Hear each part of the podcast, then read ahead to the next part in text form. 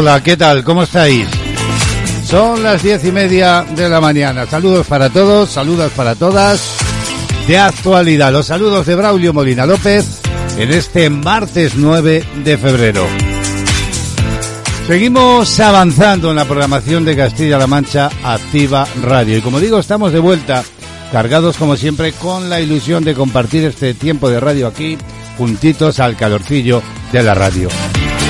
8 grados de temperatura en el exterior con cielo cubierto en una jornada en la que los termómetros, según las previsiones de la Agencia Estatal de Meteorología, no van a pasar de los 11 grados centígrados en Ciudad Real. Y para este día se espera, según las previsiones, que un nuevo frente recorra la península y también Baleares y que lo haga de oeste a este, dejando cielos nubosos o cubiertos y precipitaciones generalizadas. Esas precipitaciones podrían ser más abundantes y acompañadas de tormentas eh, en torno a la vertiente atlántica, pudiendo ser localmente fuertes o persistentes en Galicia. Las temperaturas diurnas en descenso, sobre todo más acusado, un descenso más acusado en el Valle del Ebro y en ascenso en zonas del sureste peninsular y eh, con pocos cambios en el resto de España. Aquí vienen las previsiones meteorológicas y nosotros, ya sabes, aquí en riguroso directo y hasta las 12 del mediodía te acompañamos, entre otros, con estos contenidos que ya te adelanto y que figuran hoy en los titulares del día. En de actualidad volvemos hoy a mirar al cosmos y lo hacemos para seguir conociendo aspectos sorprendentes eh, del mismo Miguel Ángel Martín presidente de la Asociación de Milenia de Astronomía, estará un martes más ante nuestros micrófonos y con él conoceremos un poco más el universo. También es tiempo hoy en esta mañana para la reflexión de eh, el comportamiento humano. Y es que en Reflejos de la Vida, Víctor Aguirre reflexiona, lo hace en voz alta ante nuestros oyentes, aquí en nuestros micrófonos, sobre ese comportamiento humano y el vivir de cada día. Hoy Víctor nos va a hablar de la prepotencia. Y hoy queremos hablar de cómo la pandemia, esta pandemia del SARS-CoV-2, del coronavirus, nos está afectando a todos. Y es que, en este sentido, los expertos en salud mental coinciden en afirmar que la depresión por COVID-19 ha llegado y además lo ha hecho para quedarse. Después hablaremos de ello. Más propuestas en panorama musical y como es habitual cada mañana, desde Cataluña, Remain Notario nos presentará un nuevo tema musical previo análisis y comentario del mismo. También en unos instantes nos vamos a asomar al resumen de la actualidad de la jornada. Les contaremos también, eh, visitando el kiosco, cómo vienen las portadas de los periódicos en este martes 9 de febrero de 2021. Y en el diario de la pandemia, como es habitual también cada día y por la importancia que tiene, abordaremos la última hora de la crisis sanitaria. Todo ello, ya sabéis, queridos amigos y amigas, salpicado a lo largo de estos 90 minutos de radio en directo con mucha y buena música. Actualidad del día. Y el último informe, les contamos, cuando pasan cuatro minutos de las diez y media de la mañana, ese último informe del Ministerio de Sanidad que nos daban a conocer ayer confirma, confirmaba 47.095 nuevos contagios y 909 muertes por coronavirus eh, referidas al fin de semana desde el pasado viernes. Y es que desde que comenzó la pandemia en España, estamos ya en torno a los 3 millones de infectados y de los 62.295 fallecimientos. La incidencia acumulada en España continúa aportando, mm, descendiendo. Lo hace ligeramente, pero es un descenso el pasado viernes se situaba en 750,77 casos por cada 100.000 habitantes a 14 días, mientras que ahora, según los datos que dieron a conocer ayer, ya está en 667,33. Sin embargo, el país aún permanece en niveles de riesgo extremo. La presión en las unidades de cuidados intensivos, así lo informa antena3.com, supera el 43%, mientras que en seis comunidades está por encima del 50. Madrid, también Valencia y Cataluña son las comunidades con mayor número de casos confirmados totales. Mientras tanto, Cantabria, Ceuta, La Rioja y Melilla son los territorios con menor número de infecciones desde el inicio. Y es que eh, las nuevas variantes comienzan a estar cada vez más presentes en España. En estos momentos hay 479 casos de la variante británica, dos correspondientes a la mutación sudafricana y que se sepa uno de la llamada cepa brasileña. Pues bien, el director de Centro de Coordinación de Alertas y Emergencias Sanitarias, como sabéis os hablo de Fernando Simón, confirmaba que hay casi 800.000 españoles o residentes en España que están ya vacunados con las dos dosis. Así están las cosas de, la pandemia a la que centraremos, fijaremos la atención en unos instantes, pero la actualidad del día se dibuja con otras informaciones, otras noticias que resumimos brevemente. Unidas Podemos va a registrar a lo largo de esta mañana una proposición de ley en el Congreso de los Diputados para proteger la libertad de expresión y plantea la derogación de artículos del Código Penal que a su juicio dicen atentan contra ese derecho constitucional, como por ejemplo es el caso de los delitos de injurias a la corona e instituciones del Estado contra los sentimientos religiosos o el llamado enaltecimiento del terrorismo. Precisamente Moncloa avanzaba que el Ministerio de Justicia eh, planteaba o, iba a plantear una revisión de los delitos relacionados con los excesos en el ejercicio de la libertad de expresión que supongan claramente la creación de un riesgo para el orden público o también la provocación de algún tipo de conducta violenta y eliminará las penas de prisión para estos casos. Hay otros asuntos que siguen en el candelero de la actualidad. El tesorero del Partido Popular, informa cadenaser.com, Luis Bárcenas, dejaba claro sin pronunciar una sola palabra en la primera sesión del juicio por ese supuesto pago en negro de las obras de la sede central del Partido Popular que ha desenterrado, decía, el hacha de guerra contra la formación conservadora. A través de su abogado Gustavo Galán, durante el trámite de cuestiones previas, solicitaba un careo con el expresidente del partido y del gobierno, Mariano Rajoy, si como está previsto su testimonio entra en contradicción con la declaración del excesorero. La comparecencia del expresidente como testigo ya está prevista por el tribunal que será el que decida si procede o no llevar a cabo el enfrentamiento simultáneo entre ambos en sede judicial. Y precisamente el Partido Popular ha reaccionado contra las acusaciones de Luis Bárcenas, no solo con declaraciones en la opinión pública, sino también ante el tribunal, que ayer lunes, como decimos, daba comienzo al juicio por la caja B del Partido Popular. El fiscal y abogado Jesús Santos arrancaba su intervención con un ataque vehemente a las cinco acusaciones populares personadas en esta causa, a las que acusaba de buscar únicamente rédito político. El ataque se extendía expresamente al extesorero del partido cuya defensa había propuesto momentos antes un careo, como decimos, con Mariano Rajoy para aclarar las discrepancias sobre la existencia y alcance de eh, contabilidad opaca del partido. El letrado comenzaba confirmando que existe el riesgo, decía, de que eh, Sala de Justicia se convierta en un círculo mediático, en un campo, decía, de contienda política. Y recalcaba que una acusación la ejerce Izquierda Unida otra un exconcejal del PSOE en Boadilla del Monte, Madrid, y otra un exportavoz del PSOE. Así lo informa hoy eh, el diario El Mundo. Y en terreno laboral les tenemos que contar que mm, UGT y comisiones obreras van a salir a la calle a partir del jueves para exigir al gobierno de Sánchez que suba el salario mínimo y derrogue la reforma laboral. Así están las cosas y sin perder de vista el terreno laboral, les tenemos que contar también que los maquinistas y Renfe siguen sin llegar a un acuerdo en los servicios mínimos para la huelga. El sindicato considera abusivos los servicios mínimos propuestos por Renfe del 100% en hora punta y del 75% en la llamada hora valle y acusa a la compañía ferroviaria de querer privar a los trabajadores de su derecho a la huelga. SEMAD convocaba estos paros el pasado 1 de febrero para denunciar los recortes de plantilla y la falta, dicen, de mantenimiento de los trenes que, según eh, aseguró entonces, están obligados a suspender servicios. No obstante, la central sindical reconoce que la dirección de Renfe ha manifestado su intención de estudiar sus peticiones para intentar alcanzar un acuerdo, aunque aduce que muchos de los puntos reclamados escapan a sus competencias.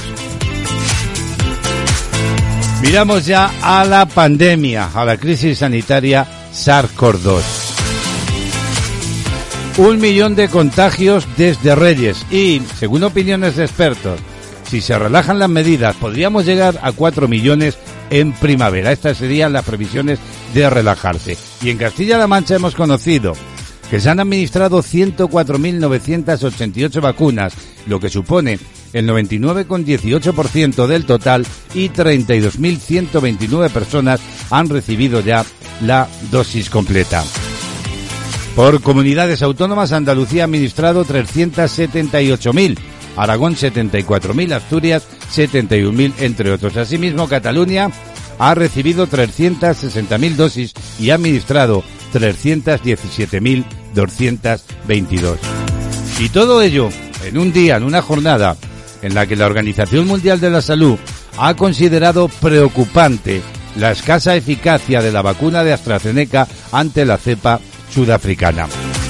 Y es que el director general de la, de la OMS, de la Organización Mundial de la Salud, consideraba eh, ayer lunes preocupante, como digo, que la vacuna de AstraZeneca pueda ser, decía, mínimamente eficaz para evitar casos medianamente graves de la COVID-19 y de la cepa sudafricana, tal y como ha mostrado un estudio en el país africano que ha decidido poner en pausa su aplicación. Y con la mirada puesta en Castilla-La Mancha, el gobierno de la región y a través de la Dirección General de Salud Pública confirmaba 1.939 nuevos casos por infección de coronavirus correspondientes al viernes, al sábado y al domingo. Por provincias, Toledo registraba 706 casos, Guadalajara 330, Ciudad Real 317, Cuenca 294 y Albacete 287. El número acumulado ya de casos desde el inicio de la pandemia en la región eh, era de 165.120.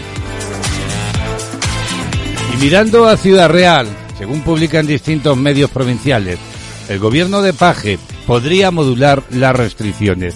Emiliano García Paje anunciaba que el Ejecutivo se reunirá de manera extraordinaria para estudiar la posibilidad de modular las restricciones de acuerdo a la evolución de los datos. Y también el presidente regional anunciaba la compra de 11 nuevos instrumentos tecnológicos muy avanzados, decía, que nos van a permitir en Castilla-La Mancha la detección de las nuevas cepas del virus. Acabamos de decidir, y también se lo anuncio, la compra de 11 nuevos instrumentos tecnológicos muy avanzados que nos van a permitir la detección de las nuevas cepas de virus. Acabamos de decir. Por otra parte, el presidente regional avanzaba la intención de su ejecutivo de anticipar un mes el comienzo de la vacunación de los mayores de 80 años en la región. Que nos vamos a permitir poder eh, llegar a un acuerdo eh, mañana mismo en el Consejo de Gobierno para anticipar un mes el comienzo de la vacunación de las personas mayores de 80 años. La próxima semana, decía Paje, entraremos en contacto con la FEN y otras instituciones para planificar de cara a abril y a mayo los puntos de vacunación, muchos de los cuales, decía, serán en centros sanitarios. Entraremos en contacto ya con la Federación de Municipios y Provincias a lo largo de la semana que viene y con otras instituciones, aunque en realidad tenemos una red inmensa, no va a haber problema, para planificar ya de cara a los meses de abril y mayo las ubicaciones de vacunación, los puntos de vacunación. Muchos lo serán en centros sanitarios. Afortunadamente tenemos mucho porque la red primaria está funcionando muy bien con un esfuerzo extraordinario. Pero lo podremos hacer de una manera organizada y planificada. Y además le pido a la gente que confíe. Entraremos en contacto ya con la Federación de y a 15 minutos para las 11 de la mañana y en este martes 9 de febrero nos preguntamos cómo está la situación actual de la crisis sanitaria. Para ello nos asomamos a la redacción médica.com. Este martes 9 de febrero, España, como decíamos, superará casi con toda probabilidad los 3 millones ya de contagios de coronavirus SARS-CoV-2 tras haber notificado, como decíamos antes, 47.095 nuevos casos durante el fin de semana. Serían 2.989.085 las personas que han pasado ya la enfermedad en nuestro país, de las que recordemos la triste cifra de que 62.295 han fallecido. Precisamente este fin de semana pasado ha marcado un máximo de muertes en la tercera ola. 909 fallecimientos, cifra que no se veía desde el mes de abril. Ahora que ya se ha acordado que solo las vacunas de, Pfizer y Moderna se van a inocular a mayores de 65 años, ha surgido por otra parte la duda sobre si este hecho impedirá cumplir el calendario previsto de inmunización a la población. El director del Centro de Coordinación en Alertas y Emergencias Sanitarias, Fernando Simón, se mostraba confiado en que para abril el 80% de la población mayor de 80 años podría estar ya vacunada. Es el dibujo brevemente descrito de la actualidad del día. Nosotros vamos eh, a continuar y vamos a hacer ya con la primera propuesta musical del día. Esto es de actualidad, CLM Activa Radio. Aquí lo tienes, Ariel Rock, con todo un éxito, este papi, dame la mano.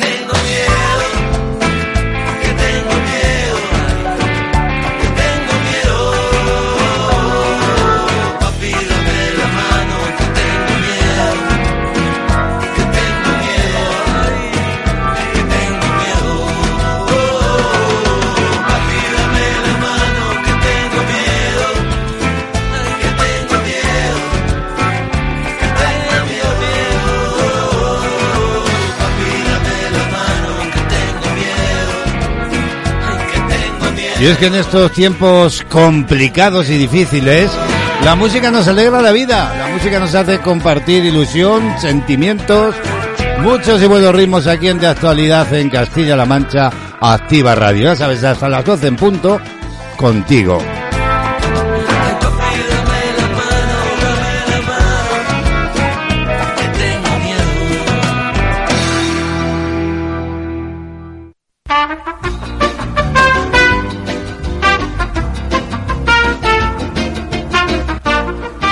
Seguimos avanzando en esta mañana radiofónica y les cuento ahora de cómo eh, Galicia va a lanzar una página web para vender aldeas abandonadas. Sí, sí, Has escuchado bien, vender aldeas abandonadas.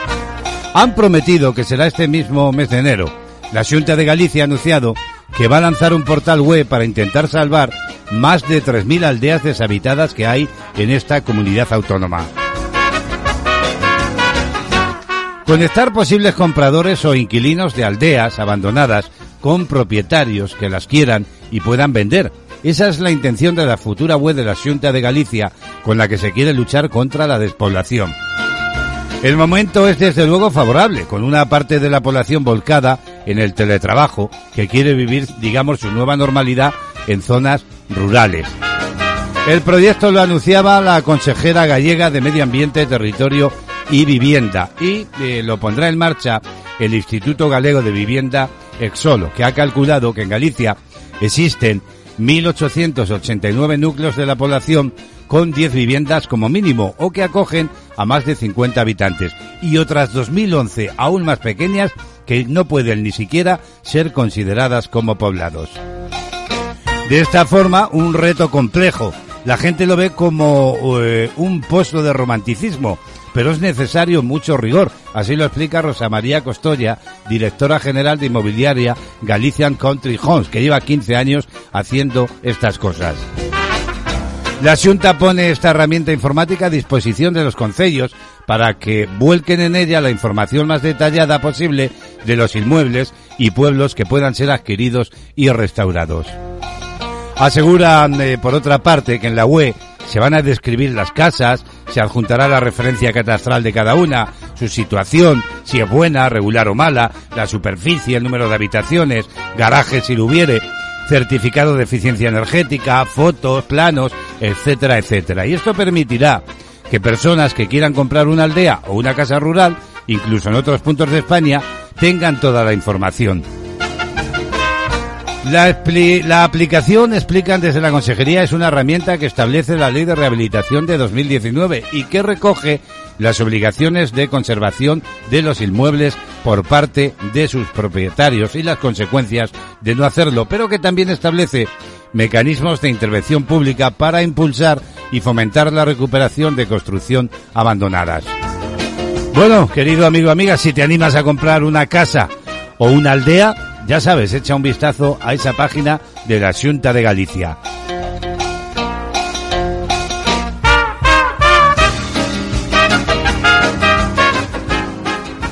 La agenda del día.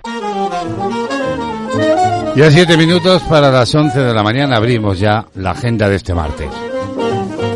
Hoy miramos el Santoral. Queremos felicitar a quienes se llamen Apolonia, Alejandro y Donato. Números de la suerte. El número premiado en el sorteo de ayer martes 8 de febrero del cupón diario de la 11 fue el 52.917.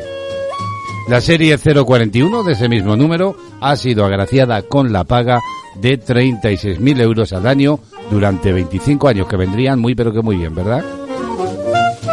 Y ojito con la combinación ganadora de ayer de la Bonoloto, que fue la siguiente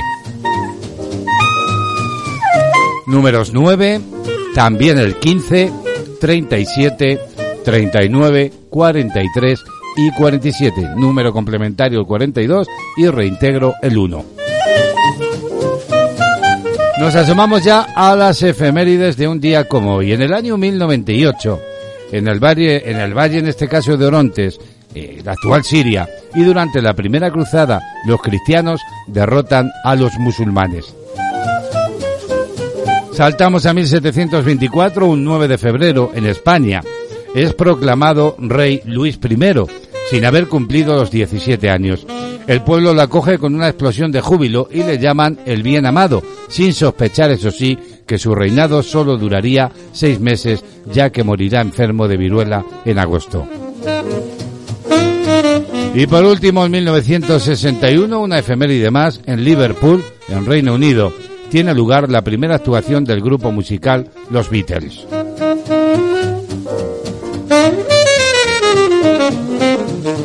Son las efemérides de una agenda que cerramos ya hablando de música. Es noticia Elton John y lo es porque ha reivindicado abiertamente la música canadiense.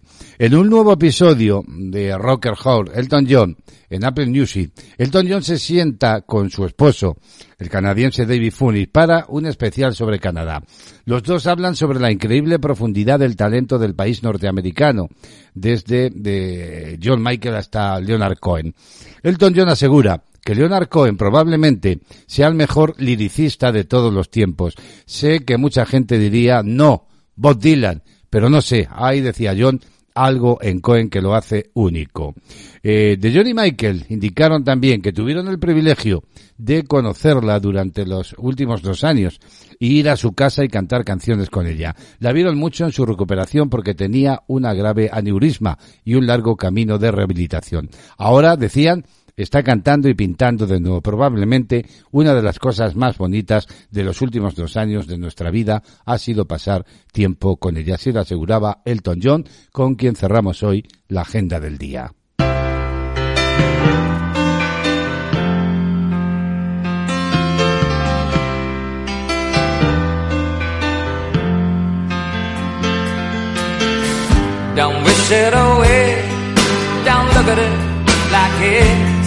Forever. Between you and me, I could honestly say that things can only get better. And while I'm away, dust the demons inside. And it won't be long before you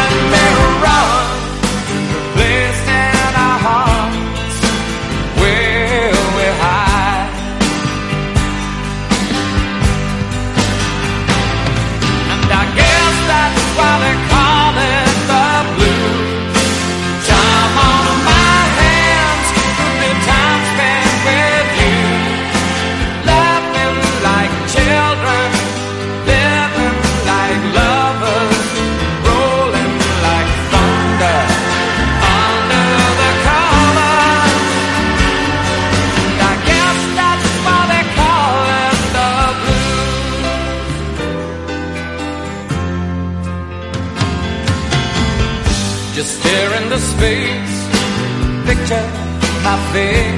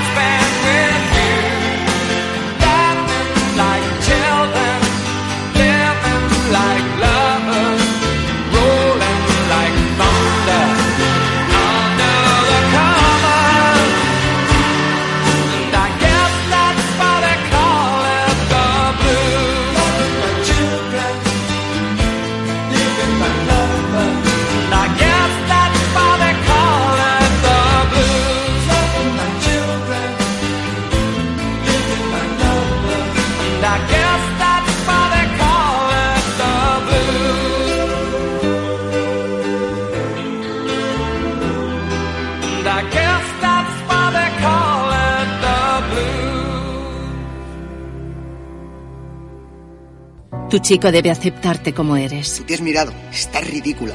Tu chico debe confiar en ti. ¿Quién te escribe? Dame el móvil. Tu chico debe quererte sin presiones ni amenazas. Te quiero tanto que sería capaz de cualquier cosa si me dejas. Si tu chico te trata así, cuéntalo. 016. ¿En qué puedo ayudarle? Hay salida a la violencia de género. Gobierno de España.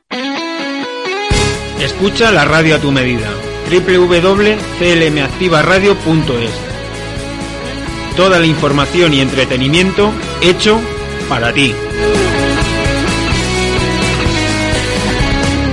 Kiosco de prensa.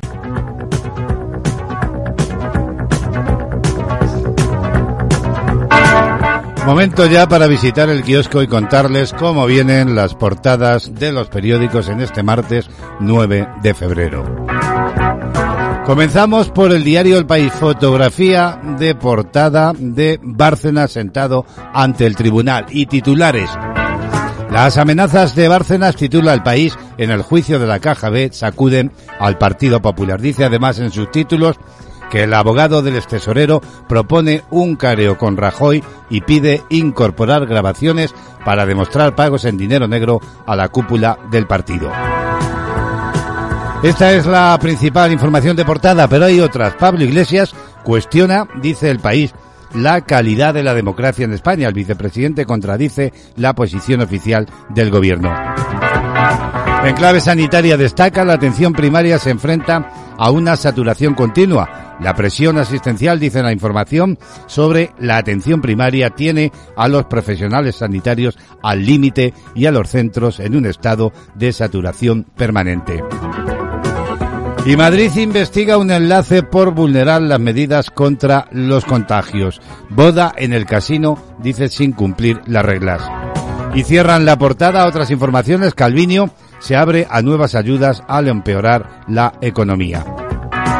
También el diario ABC lleva su portada la imagen de Bárcenas ante el tribunal que lo juzga.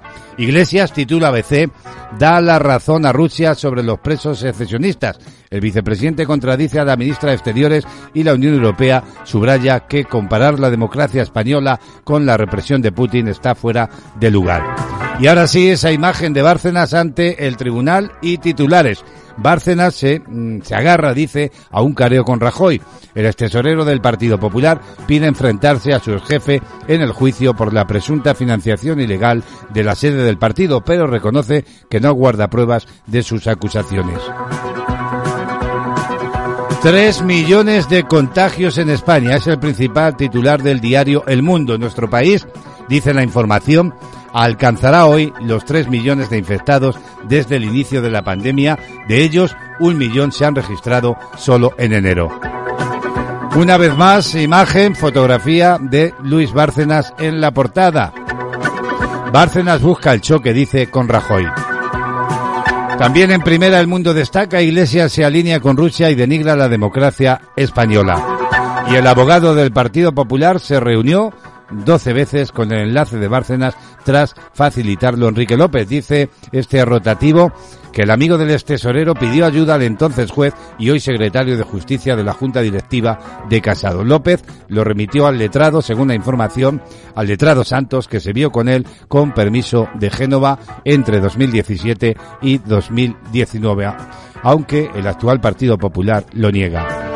Y de nuevo protagonista Bárcenas en la eh, portada del diario de Razón con una nueva imagen y titula Bárcenas pide un careo y Rajoy se blinda con los suyos. Pero hay otras informaciones en la portada de La Razón. Justicia usa el caso Hassel para reformar las injurias a la corona. Minimizará, dice, en sus títulos los delitos contra la libertad de expresión. Otros titulares, la Unión Europea defiende la democracia en España que Iglesias cuestiona. El vicepresidente desautoriza a la ministra de Exteriores en la crisis con Rusia.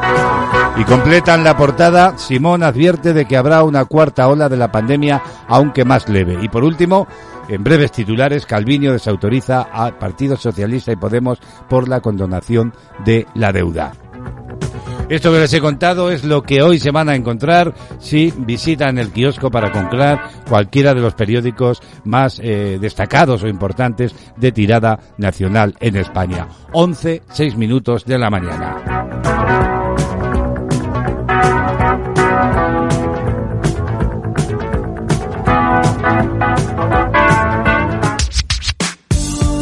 Somos tu compañía.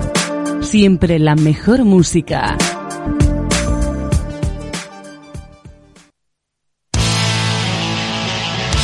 Vamos a elevar la temperatura musical a esta hora de la mañana, en este martes.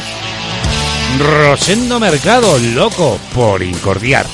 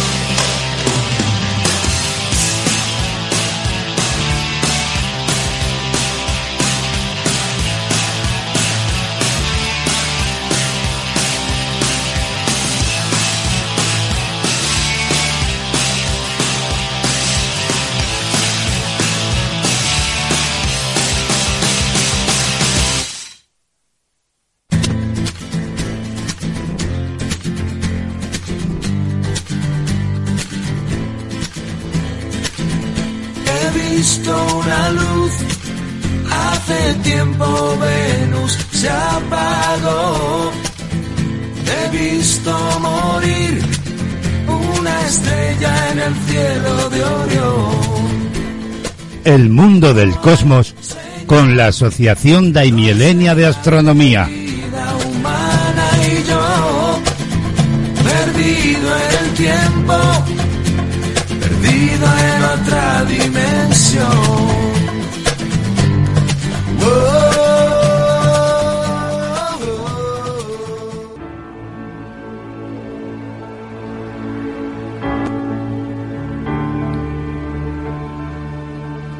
Y en los próximos minutos vamos a seguir eh, conociendo cosas muy interesantes sobre el cosmos. Miramos ya, como cada martes, al universo. Miguel Ángel Martínez, el presidente de la Asociación Daimielenia de Astronomía. Y una semana más lo tenemos aquí en los micrófonos de actualidad de Castilla-La Mancha Activa Radio. Buenos días, Miguel Ángel, bienvenido. Buenos días, Braulio, y a todos los oyentes de Castilla-La Mancha Activa Radio. Hoy vamos a hablar de, de- la celebración del día 11 de, de febrero del Día Internacional de la Mujer y la Niña en la Ciencia. El Día Internacional de la Mujer y la Niña en la Ciencia se celebra cada año el 11 de febrero. Fue aprobado por la Asamblea General de las Naciones Unidas con el fin de lograr el acceso y la participación plena en la ciencia para las mujeres y las niñas, y además para lograr la igualdad de género y el empoderamiento de las mujeres y las niñas.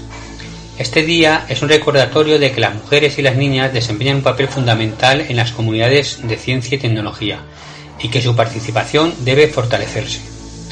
La celebración de este día está dirigida por la UNESCO y, y la ONU Mujeres, en colaboración con instituciones y socios de la sociedad civil, promueven el acceso y la participa- participación de mujeres y niñas en la ciencia.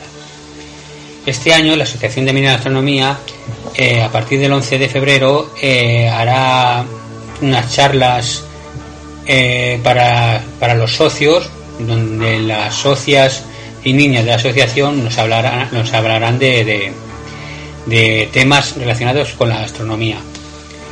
Pero para, para, para todo el público en general, eh, también podemos cono- conocer eh, el, el cartel que la Federación de Asociaciones Astronómicas de España, donde somos eh, socios fundadores, va a hacer una actividad online, donde todo el mundo se puede, en, un canal de YouTube, donde todo el mundo puede, puede verlo. En este caso, serían cinco astrónomas amateurs de la Federación que nos van a contar los proyectos astronómicos en los que se están involucradas celebrando este día. La sesión estará moderada por, la periodista Mabel Angulo, que es la redactora de los servicios informativos de Canal Sur Televisión y colaboradora nuestra de la Federación. Eh, nuestras compañeras ponentes serán Rosa López, que es profesora titular del Departamento de Químicas y Físicas de la Universidad de Málaga y secretaria de la Asociación de Mal- Malagueña de Astronomía, que coordina el proyecto Como tú. Este proyecto busca eliminar estereotipos y crear referentes femeninos desde las etapas tempranas de la educación y, y participa también en un grupo de más de 70 investigadoras y tecnólogas malagueñas que impartirán charlas y talleres de ciencia y tecnología en los colegios. También podemos contar, vamos, vamos a contar con Blanca Touton, que es la presidenta de la Federación de Asociaciones Astronómicas de España. Es profesora de matemáticas del IES Los Manantiales de Torremolinos y nos hablará del proyecto de ciencia ciudadana, Vigilantes de la Noche.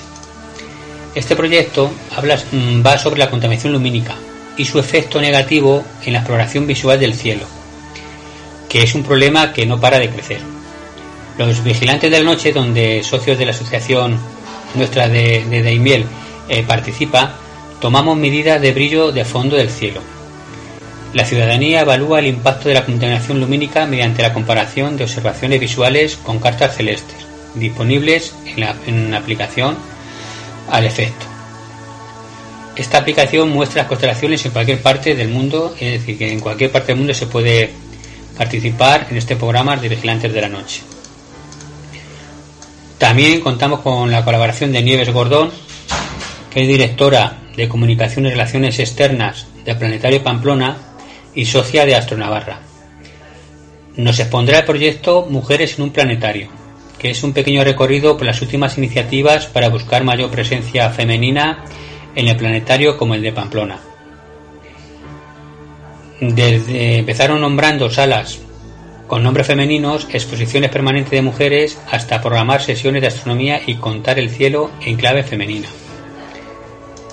Eh, también podemos, vamos a, contar con nuestra compañera Ana Hurtado, de Planetario de Pamplona, y coordinadora de la Comisión Astrónomas Amateur de la Federación, también es vicepresidenta de la red Astronavarra Sarea y trabaja en un proyecto de líneas de las constelaciones junto a otros dos compañeros.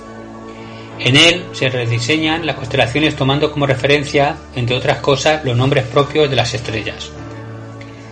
es un sistema que deja a un lado los trazados actuales de líneas, que muchas veces no, no responde a lo que quieren contar.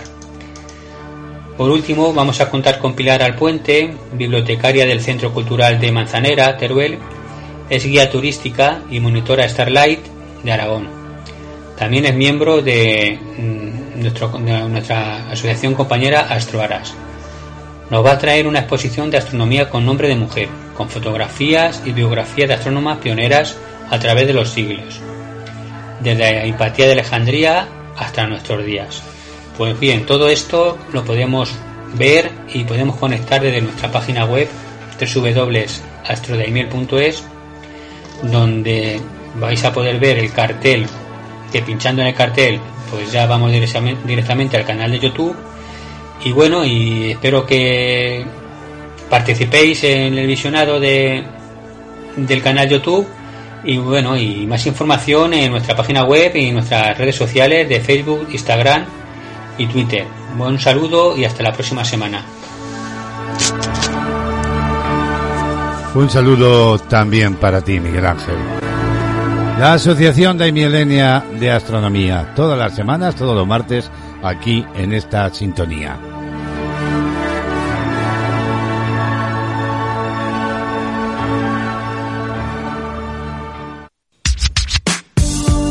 Somos tu compañía. Siempre la mejor música.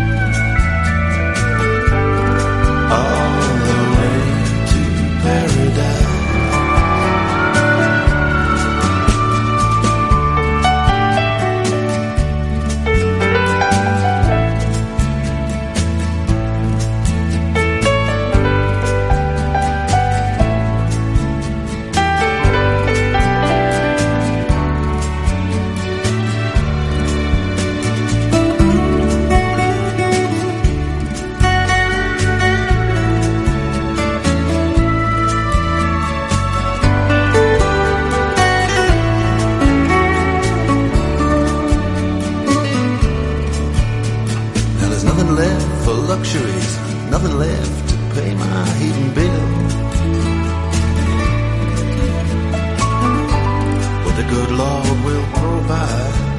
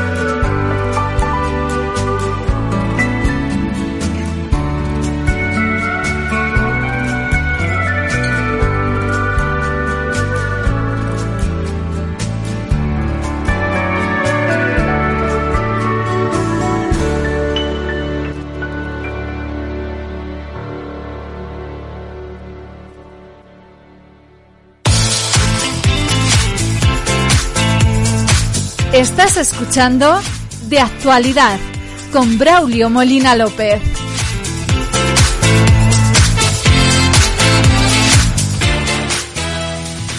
Este virus lo paramos unidos.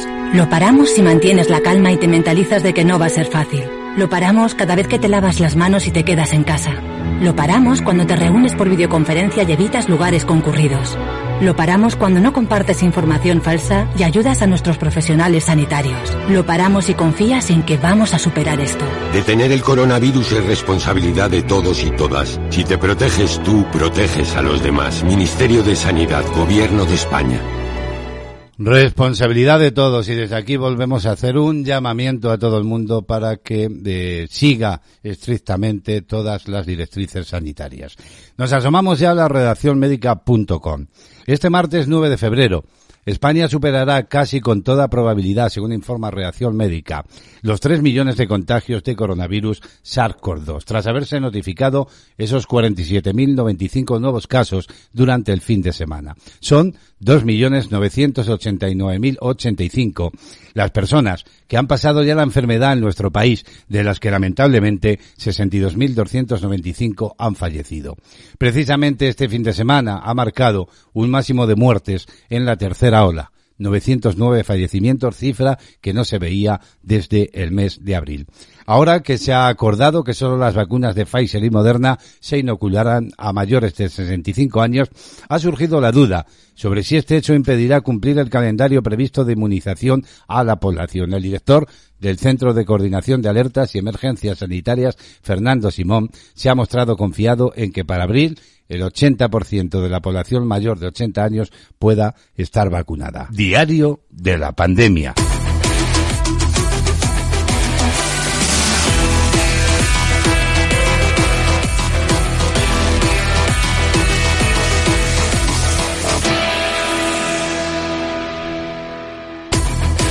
Comenzamos contándoles que la consejera de salud del gobierno de Navarra, Santos Indurain, ha afirmado que con la decisión de prorrogar todas las restricciones vigentes hasta el próximo 25 de febrero, se busca, dice, prevenir, consolidar y disminuir el nivel de riesgo para poder avanzar. Estamos, ha dicho, en una situación de descenso ligero pero mantenido, que queremos consolidar, y esto lo queremos tanto a nivel de transmisión, que claramente el descenso se nota, y en la estabilidad del sistema hospitalario. Y casi el 20% de los pacientes con ELA, que necesitan cuidador en Cataluña, tuvieron que cambiar de persona de referencia en sus cuidados durante el confinamiento en la primera ola del coronavirus, ya fuera porque no podía llegar hasta su domicilio o porque los familiares se hacían cargo de los cuidados, según un estudio del Hospital del Mar de Barcelona. Les contamos también que las comunidades autónomas pueden ya comenzar a inocular las primeras dosis de la vacuna de AstraZeneca, que llega en un momento en que los contagios de coronavirus siguen en descenso, pero continúa la presión hospitalaria. A diferencia de las vacunas de Pfizer y Moderna, la de AstraZeneca se administrará a personas entre 18 y 55 años, tal y como aprobó la Comisión de Salud Pública, ya que su eficacia no ha sido suficientemente comprobada en mayores de esa edad. Y España ha prorrogado hasta el próximo 1 de marzo los controles en la frontera interior terrestre con Portugal, con las mismas limitaciones aplicadas durante los 10 días iniciales después de haber realizado diferentes consultas de coordinación con las autoridades lusas. Y miramos ahora al mundo. Las autoridades de Alemania han confirmado esta misma mañana cerca de 480 muertos por coronavirus durante el último día. Y en China, el Ministerio de Salud ha informado este martes de 29 nuevos casos de coronavirus, de los que 14 son sintomáticos y que 15 asintomáticos. Mientras tanto, en México, el Ministerio de Salud ha detectado 3.868 nuevos casos de la COVID-19 y 531 fallecidos en las últimas 24 horas. Y en Brasil, el Ministerio de Salud ha confirmado ayer lunes 23.439 nuevos casos de coronavirus. Y en Francia han constatado ayer lunes 4.317 nuevos casos de la COVID-19, mientras la tendencia de las hospitalizaciones a causa de la enfermedad continúa al alza.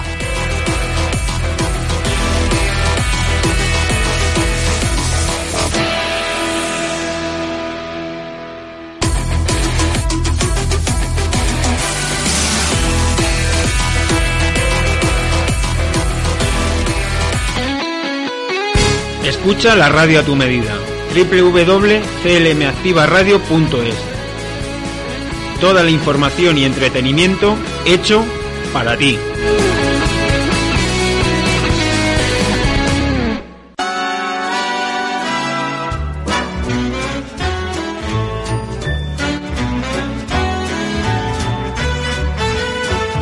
Seguimos avanzando en esta mañana y hablamos ahora de cómo uno de cada tres adultos está sufriendo, según publica la razón.es, ansiedad por la COVID-19.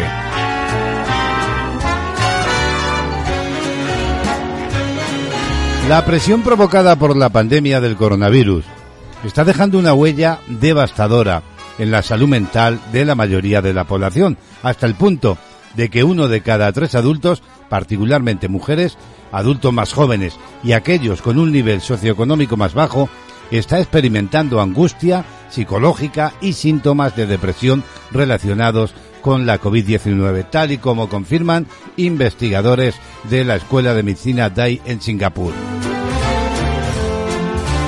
La COVID-19 sigue planteando graves amenazas para la salud pública al día de hoy en todo el mundo. Y las intervenciones, como los cierres, las cuarentenas, el distanciamiento social también, están teniendo, digamos, un impacto adverso en el bienestar mental de las poblaciones. La pandemia ha aumentado la carga de angustia psicológica, incluida la ansiedad, la depresión, el estrés, el llamado postraumático y el insomnio. Sin embargo, los factores asociados con una mayor susceptibilidad a la angustia psicológica entre los adultos de la población general durante la COVID-19 aún no se conocen bien, tal y como estiman en este artículo que publica, como digo, la razón.es. Comprender estos factores resulta crucial para diseñar programas preventivos y planificación de recursos de salud mental durante la pandemia y los brotes de la COVID-19 de rápida evolución. Así lo explica el profesor Jafar, miembro del Programa de Investigación de Sistemas y Servicios de Salud. Por su parte, la profesora Jafar y su equipo realizaron una, un metaanálisis de 68 estudios realizados estos durante la pandemia y que incluyeron ni más ni menos que a 288.830 participantes de 19 países para evaluar los factores de riesgo asociados con la ansiedad y la depresión entre la población en general. Descubrieron que entre las personas más afectadas por la ansiedad o la depresión relacionada con la COVID-19, las mujeres, los adultos más jóvenes, las personas de nivel socioeconómico más bajo, las que viven en áreas rurales y las que tienen un alto riesgo de infección por COVID-19, tenían más probabilidades de experimentar trastorno psicológico. El hallazgo de que las féminas tenían más probabilidades de experimentar angustia psicológica más que los hombres es consistente con otros estudios globales que han demostrado que la ansiedad y la depresión son más comunes en las mujeres. El estatus social más bajo de las mujeres y el acceso eh, menos preferencial a la atención médica en comparación con los hombres podrían ser potencialmente responsables del impacto psicosocial adverso exagerado en las mujeres. Y la edad también resulta determinante, ya que los adultos más jóvenes, de 35 años o menos, tenían también, según el estudio, más probabilidades de experimentar angustia psicológica que los mayores de 35 años. Aunque eso sí, las razones de esto no están todavía claras. Estudios anteriores han sugerido que podría deberse al mayor acceso de las personas más jóvenes a la información de la COVID-19 a través de los medios de comunicación. El estudio actual también confirmó que una exposición más prolongada a los medios se asoció con mayores probabilidades de ansiedad y de depresión. Otros factores asociados con la angustia psicológica incluyeron vivir en áreas rurales, con una educación también más baja, ingresos más bajas o el desempleo, así como tener un riesgo de infección por COVID-19, ya que se ha demostrado que eh, pasar la enfermedad aumenta el riesgo de desarrollar los síntomas depresivos. Sin embargo, se demostró que un apoyo familiar y social más fuerte y utilizar estrategias de afrontamiento positivas reducen el riesgo de angustia psicológica. El público en general y los profesionales de la salud deben ser conscientes de la gran carga de angustia psicológica durante la pandemia, así como la educación sobre estrategias de afrontamiento, según decía el profesor Jafar. Es necesario alentar a los pacientes a buscar ayuda y acceder a los servicios de asesoramiento sobre salud mental con las derivaciones adecuadas. Y es que, tal y como titula este reportaje, uno de cada tres adultos sufre ansiedad por la COVID-19.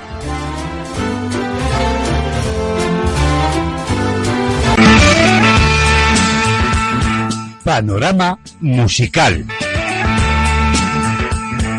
Y es tiempo ya de asomarnos a la buena música, a los buenos ritmos que nos trae cada día Remey en Panorama.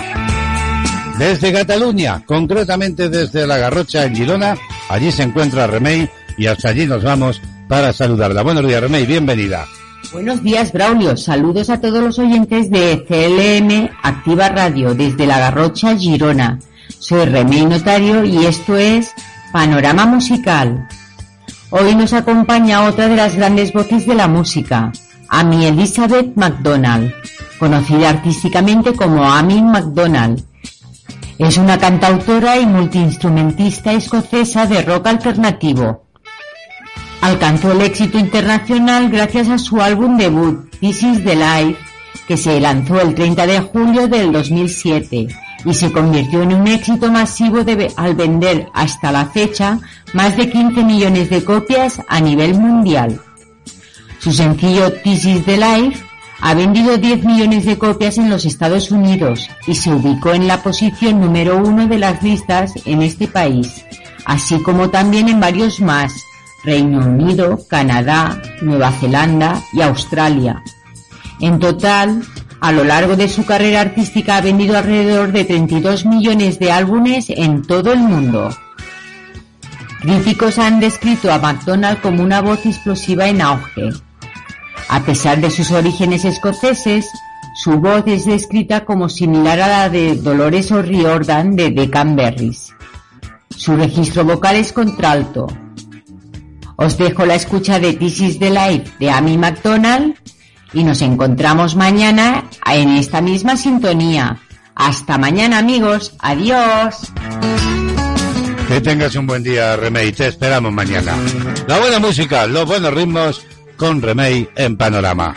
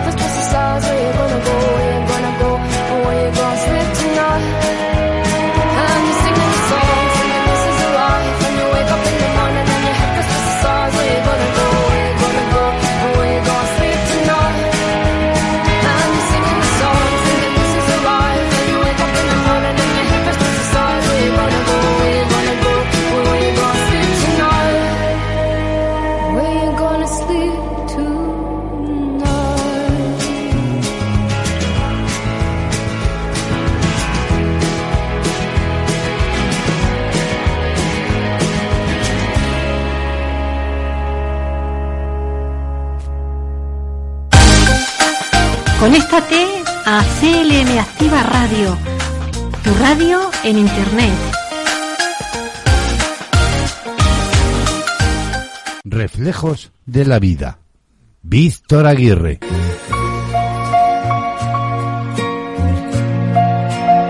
Tiempo ya en este espacio radiofónico para la meditación respecto del comportamiento humano. Son los reflejos de la vida. Y es que cada martes nuestro compañero Víctor Aguirre reflexiona y lo hace en voz alta ante nuestros micrófonos sobre el comportamiento humano y ese vivir de cada día. Hoy me decía Víctor, el tema central en el cual gira este tiempo es sobre la prepotencia humana. Saludamos ya a Víctor Aguirre. Buenos días, Víctor, bienvenido. Buenos días, Braulio. Una semana más. Te agradezco la oportunidad que me brindas de compartir contigo y con todos nuestros amigos de CLM, CLM Activa Radio las reflexiones y pensamientos que conforman los reflejos que voy percibiendo cada día en mi vida. Este martes abordaremos el comportamiento o la actitud de la prepotencia. La prepotencia, como decía, la entiendo como una actitud por la cual una persona hace alarde de su poder o importancia. Un prepotente es alguien que tiene aires de superioridad o manifiesta una actitud altiva que busca imponer algo a otra u otras personas. Cuando alguien es prepotente, puede mostrar un poder del que carece y solo porque le place. La persona prepotente suele ser superficial y bastante egocéntrica. Alguien que actúa con mucho carácter o de manera muy exagerada también puede considerarse prepotente. Muchas veces la prepotencia se asocia a una mala educación o falta de respeto. La persona prepotente, por ejemplo, puede intentar ocupar el lugar de otra en cierto espacio público o hacer comentarios de superioridad. Por el contrario, la humildad denota una buena educación y una señal de respeto hacia el otro. La prepotencia en ningún sentido puede ser algo positivo. Una persona prepotente suele ser también arrogante, soberbia, egoísta, dado que no tiene en cuenta la opinión o sentimientos de los demás. ¿En qué deriva la prepotencia? Dentro de los lugares de trabajo, la prepotencia puede tener consecuencias muy negativas. Por un lado, la persona prepotente puede generar un total rechazo por parte de sus compañeros y ningún sentimiento de aprecio. Asimismo, la prepotencia puede derivar en soledad, porque nadie quiere soportar su personalidad de superioridad. En las relaciones de amistad, la prepotencia puede generar celos, peleas o discusiones. Y ya, sin más dilación, vamos con las frases de hoy en torno al tema que nos ocupa, la prepotencia. Una gran persona demuestra su grandeza por la forma en la que tratan los más pequeños.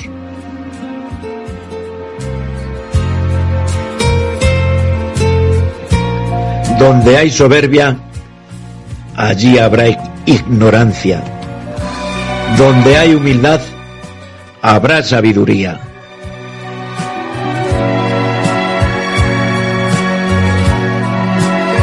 Todas las personas nos equivocamos pero una buena persona cede cuando sabe que ha hecho algo mal. Se excusa y lo repara. El único crimen es el orgullo.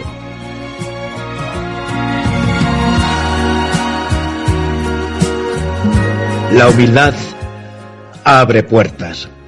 La prepotencia las cierra.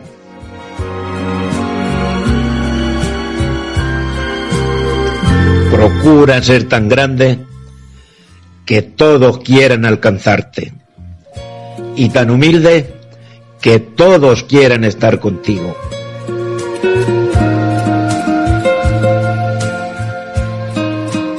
La gratitud no se trata de las bendiciones que tenemos, sino de lo que hacemos con ellas.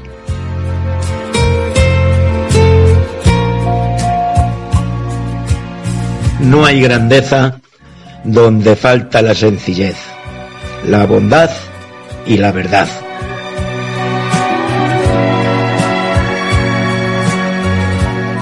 Dale una cuota de poder a un mediocre y sabrás la medida de su mediocridad.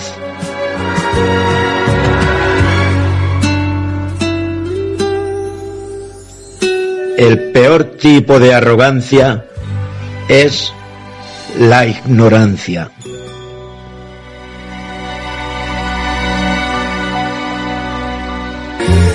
Algunas personas no han entendido que la Tierra gira alrededor del Sol, no alrededor de ellas.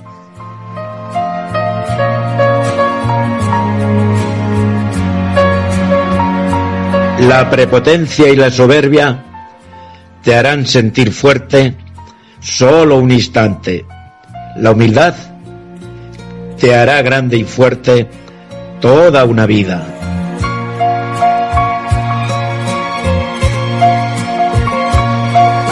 Y para terminar, recuerda, si hay paz en tu interior, habrá luz en tu camino.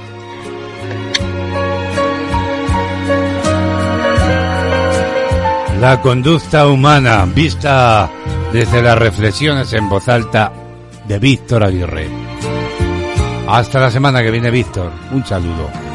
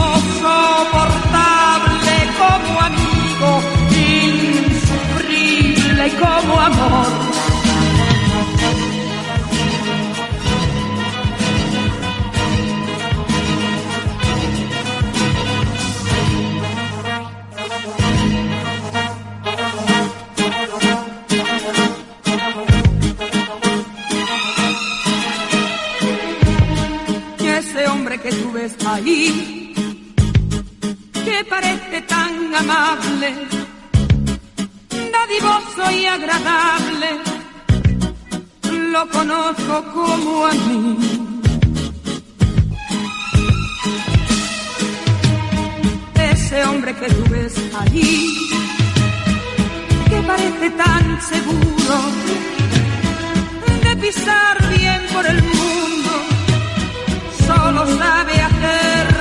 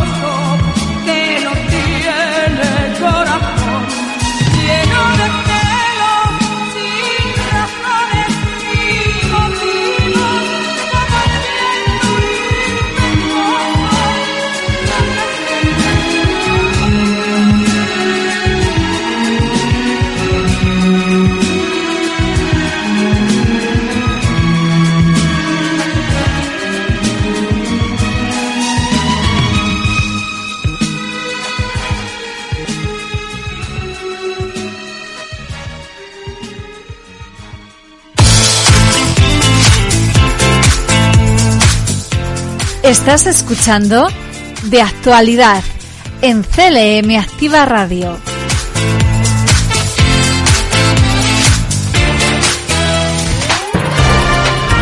Noticias Castilla-La Mancha.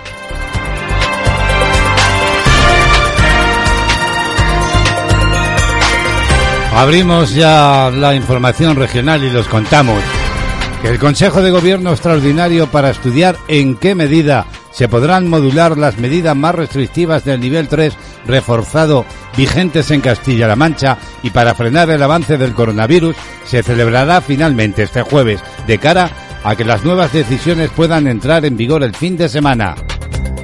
Así lo ha confirmado Europa Press, fuentes del Ejecutivo Autonómico de Castilla-La Mancha, justo un día después de que el presidente regional Emiliano García Paje avanzara que se valorará la forma de suavizar las restricciones que afectan sobre todo al cierre de la hostelería y de los grandes espacios comerciales. Y precisamente Emiliano García Paje ha anunciado la compra de 11 nuevos instrumentos tecnológicos muy avanzados que nos van a permitir, decía, la detección de las nuevas cepas del virus. Sí, y también se lo anuncio. La compra de 11 nuevos instrumentos tecnológicos muy avanzados que nos van a permitir la detección de las nuevas cepas de virus. El presidente regional ha avanzado la intención de su ejecutivo de anticipar un mes el comienzo de la vacunación de los mayores de 80 años en Castilla-La Mancha. Que nos vamos a permitir poder eh, llegar a un acuerdo eh, a lo- mañana mismo en el Consejo de Gobierno para anticipar un mes el comienzo de la vacunación de las personas mayores de 80 años.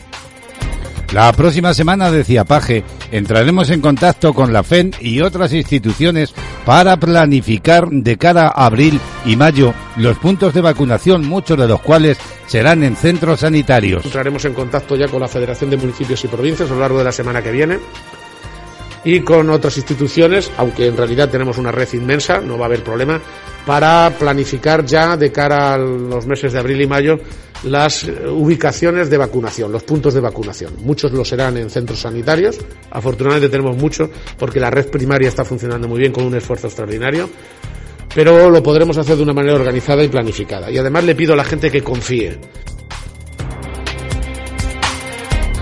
El presidente regional, tal y como informábamos, ha anunciado la celebración esta semana de un Consejo de Gobierno extraordinario. Y por eso, como estamos viendo con mucha claridad que los datos evolucionan en proporción a las medidas que se han tomado, estamos en disposición de modularlos.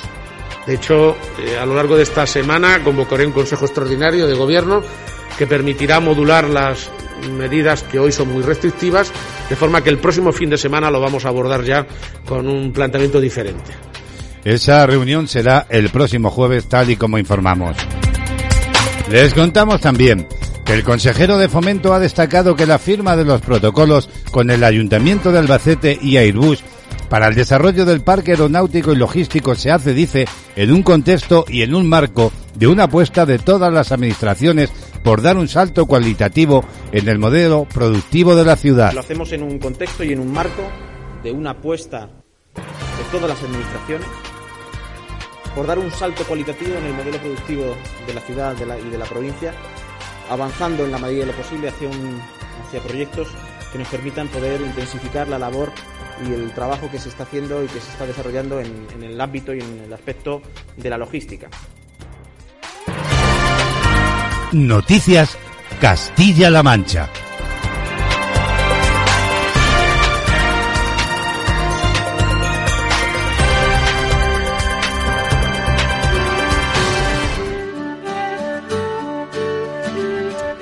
Bueno, y unos minutillos ya para la despedida de hoy. Aquí los tienes, son Amaral, El Universo sobre mí.